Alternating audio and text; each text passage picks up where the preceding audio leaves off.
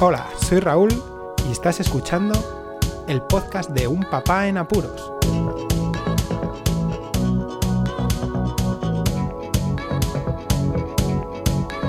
Hola, pues escucha, bienvenidos a un nuevo episodio del podcast de Un Papá en Apuros.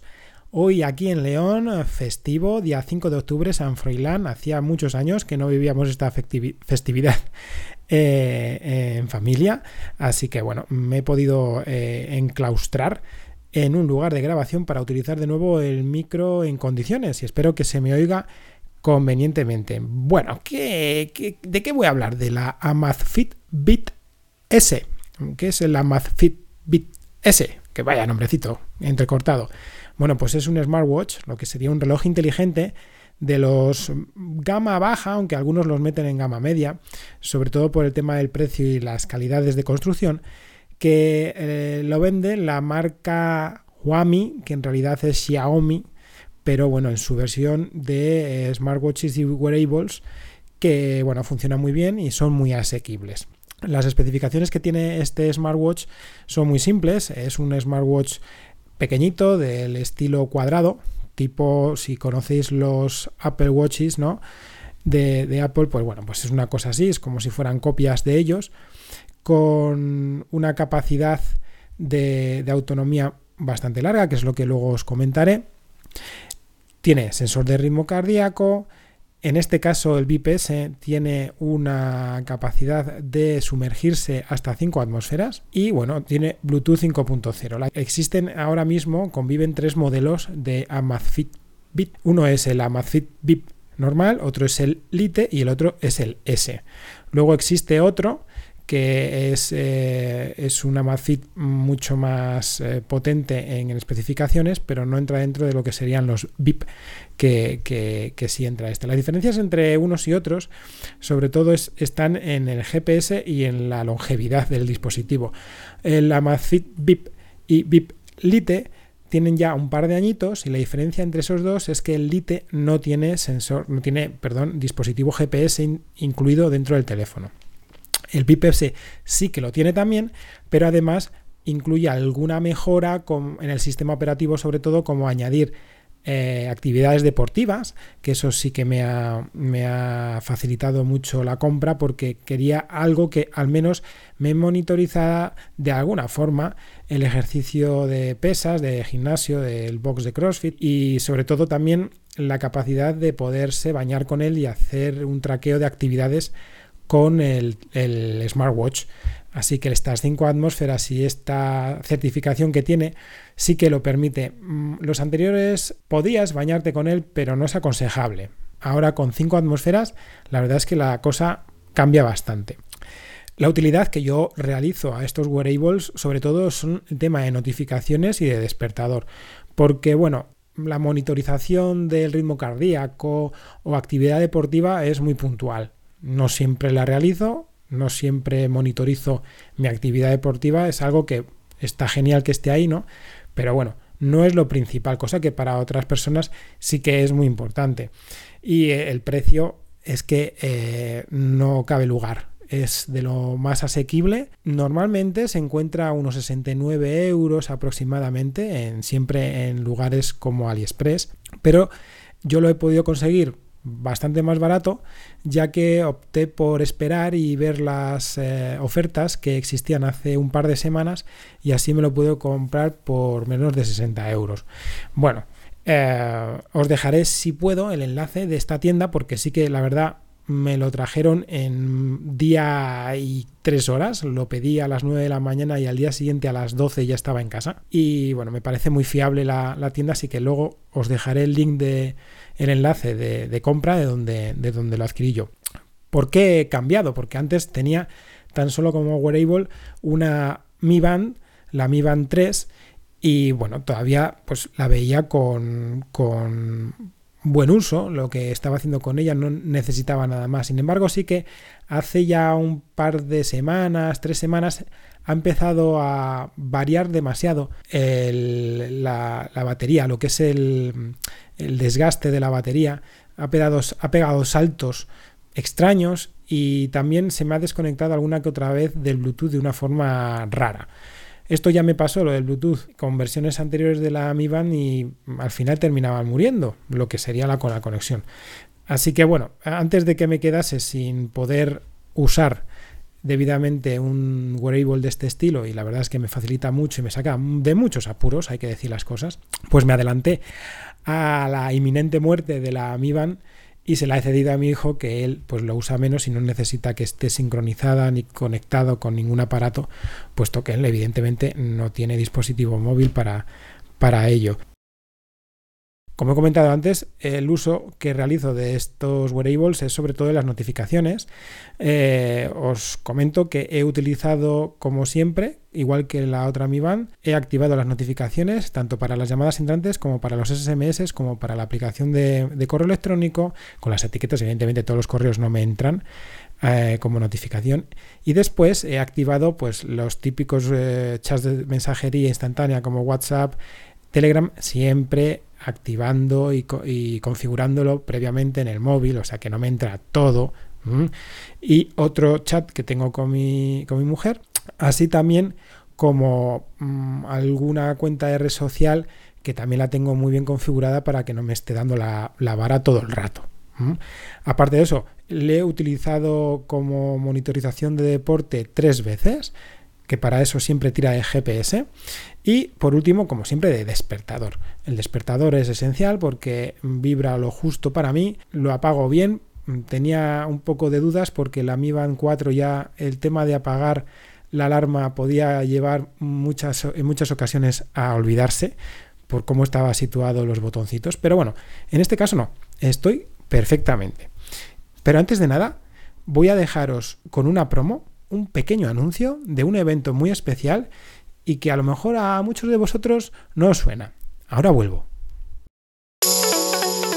El 18 de octubre se celebra el 16 aniversario del podcasting en español. 16 años en los que mucha gente ha venido y se ha ido. Muchos podcasts que han empezado y han desaparecido, pero algunos seguimos celebrándolo y disfrutándolo como el primer día. ¿Recuerdas cuál fue tu primer podcast?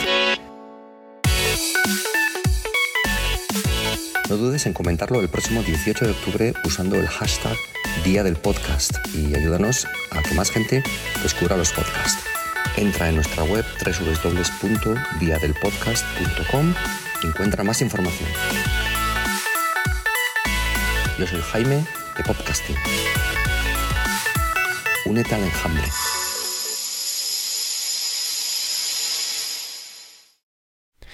Bueno, aquí estoy de nuevo de vuelta y os voy a comentar un poquito los pros y los contras que he tenido con este smartwatch.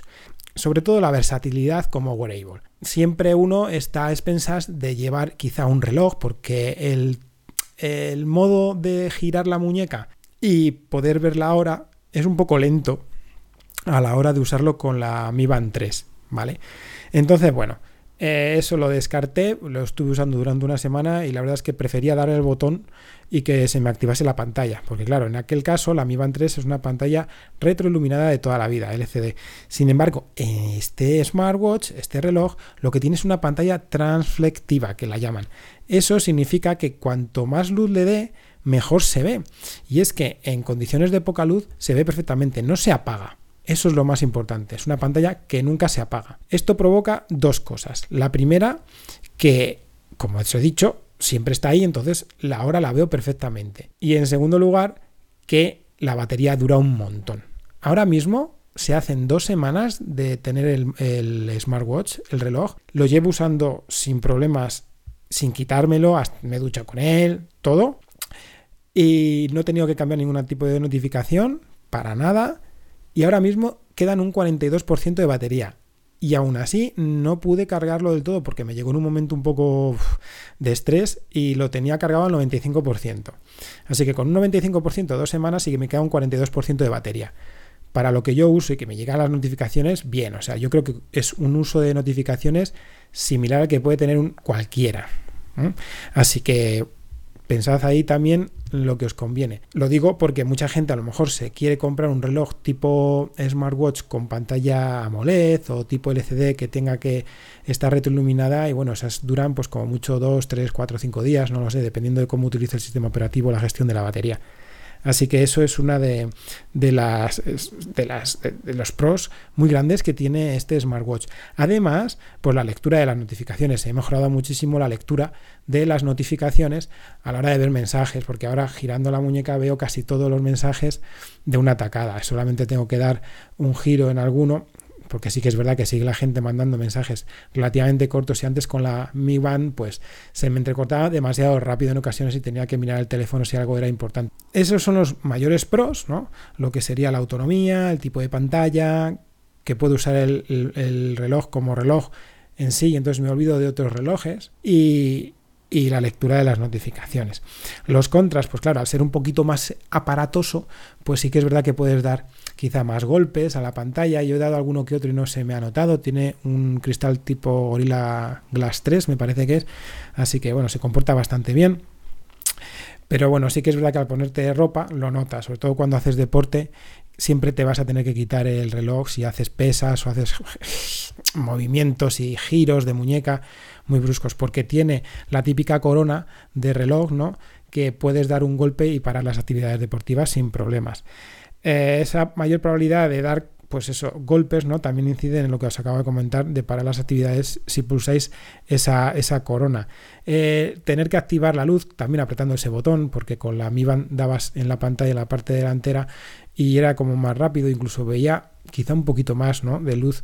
En un principio tampoco tengo configurada la, retroiluminación al máximo, la tengo a la mitad porque tampoco lo necesito, pero sí que es verdad que pues los primeras, las dos primeras semanas al menos he tenido que, pensar dónde dar para encender la, la, luz y ver por la noche, porque sí, por la noche tengo que hacer algo de vez en cuando para atender a mis chavales y bueno, pues el reloj me ayuda bastante. Y eso, otro contra, pues que tiendes a, esa versatilidad que tiene como wearable tiende a, hacer una cosa que es perder eh, el uso de otros relojes. A mí me gusta mucho llevar relojes de pulsera analógicos normales, me gusta. Es algo que, pues eso, soy raro, ¿no? Pero me gusta. Y la verdad es que lo he perdido pues durante estas dos semanas completamente eh, esas ganas de llevar otro reloj. Incluso estoy pensando en comprar pues otra pulsera compatible de cuero para que sea un reloj un poco más eh, de vestir en, ciertas ocasiones. Así que bueno, eso es lo que os comento de este wearable, de este Amazfit VIP S, em, que, que la verdad es que está muy bien. Si no necesitáis más que eso, ni tampoco sois muy fans de ciertas marcas, pues yo os lo recomiendo. Hay otro modelo de Amazfit que que es muy parecido, pero tiene una eh, pantalla tipo AMOLED y va a durar muchísimo menos la pantalla porque no es transflectiva como este. Tiene un poquito más de funciones, ¿no? Es un poco más completo, pero sinceramente yo creo que con este vamos todos, pero de calle, sobrados, con todo tipo de funciones y, bueno, en fin, que funciona muy bien. Y estoy bastante contento y os lo quería traer aquí. Así que nada más, os dejo ya, que me tengo que ir con la familia, eh, hoy festivo. Mm, como siempre os digo, compartid el podcast si queréis, preguntadme lo que queráis, cualquier duda sobre este reloj inteligente. Muchísimas gracias por escucharme, suscribíos si no estáis suscritos. Un saludo y hasta luego. Podéis contactar con un papá en apuros mediante el correo electrónico abierto las 24 horas del día, unpapaenapuros@rauldelapuente.com. También podéis seguir las cuentas de Twitter y Facebook oficiales, arroba unpapaenapuros. Estamos en todas las plataformas de podcasting y para que incluyáis el programa en vuestro gestor de podcast favorito podéis utilizar la dirección corta bit.ly barra un en apuros. Para que no os preocupéis, toda la información sobre el podcast se encuentra en unpapanapuros.rauldelapuente.com y también en las notas de cada episodio. Por cierto, no os olvidéis de dejar una reseña en iTunes, dar un me gusta en iBox y compartir cada episodio en las redes sociales. Así nuestro podcast será más visible y llegará a más gente. Muchas gracias, Poz Escuchas.